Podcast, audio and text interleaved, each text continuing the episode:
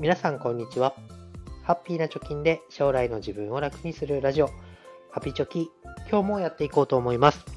このラジオでは、2人の子供の教育費や時代の変化に対応するお金として、10年で貯金ゼロからインデックス投資を中心に1000万円を貯めるということをゴールに発信をしております。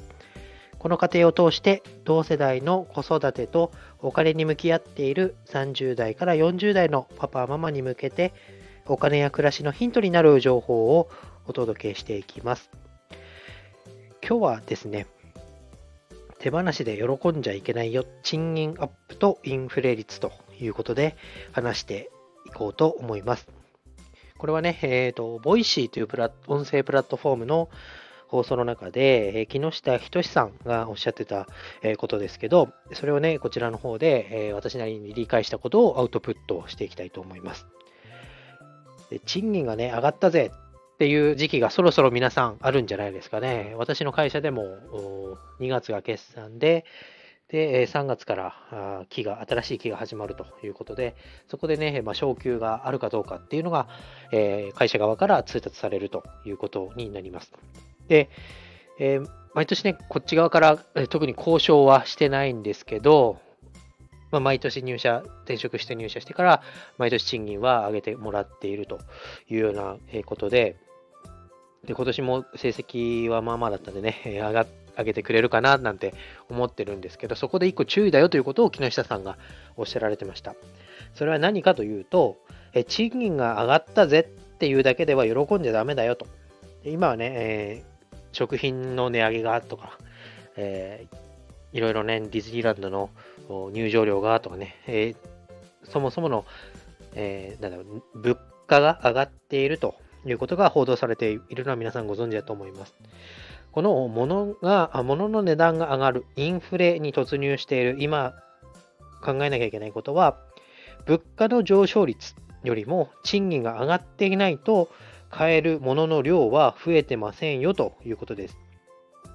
まあ、簡単に言うと、お給料が10万円アップしても、日々お買い物をしていて、いつも買っているものの値段が15%アップしていたら、その5%分、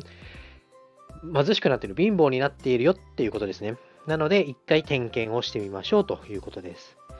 逆に、まあ、賃金がね、上がらなかったよっってなれば、そもそももうこの世の中、インフレで物価が上がってるって言ってるのに、えー、もらってる収入上がってませんから、そこの職場で、えー、働いていていいのかっていうのを考え直すきっかけになるのかなと思いますので、そこについても話していきます。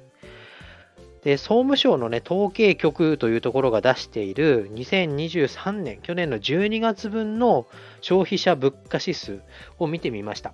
えそうするとですね、えー、22, 22年度の22年の12月と比べて、ま、物価はね、だいたい、え、2.6%から3%ぐらい上がってるよっていうのを見て取れました。なので、物価が3%上がってて、給料も3%上がっていれば、去年も今年も買えるものの量っていうのは変わらないよねっていうこと。まあ、逆に言うと3%分賃金が上がったからって言って喜んじゃダメだよっていうことですね。3%以上賃金が上がってないと喜べないよということです。で、この昇給の時にね、この3%上がったかどうかっていうのを、まあ、年末調整なんかを見てね、確認して、で、提示される、次の年の月給、まあ、年収が3%以上になってるかどうかっていうのを1個持っておくことで、も仮にね、ね、賃上げがなかったとか、賃上げあったとしても3%ぐらいだったってなったらね、一個武器として、いや、物価がこれぐらい上がってんだ。で、生活もあるからもっと上げてくれないと困るっていうことを強く言えるのかなと思います。でも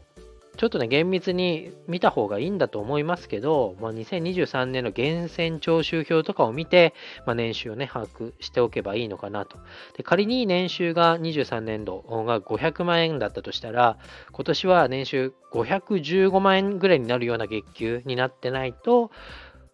3%以上っていうことにはならないよねっていうのが目安になるかなと思います。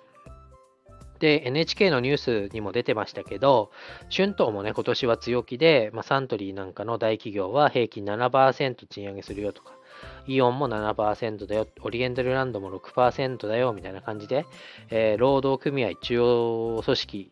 が、まあ、定期昇給分を合わせて5%以上の賃上げを求めているよということで、まあ、5%ぐらい上がればね、物価のインフレ率よりも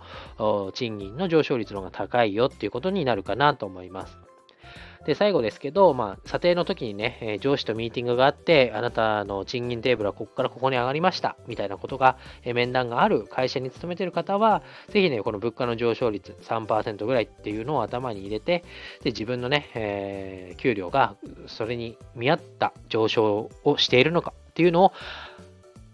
持っておく。まあ、それ以上上がったらね、まあ、あの、上げてくれてありがとうございますって素直に言えばいいと思いますけど、3%ぐらいでとどまっているよって言ったら、なんでだよと。もっと頑張るから。もっと頑張るからじゃダメか。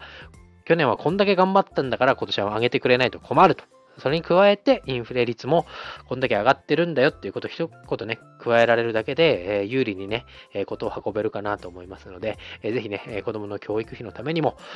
自分のね、賃金が上がってないとどうしようもなりませんから、投資に回すお金も捻出できませんから、ぜひ、えー、考えてね、みて、えー、今はね、強気に出てもいいっていうのが労働者の立場かなと思いますので、ぜひやってみてください。ということで今日は以上になります。バイバイ。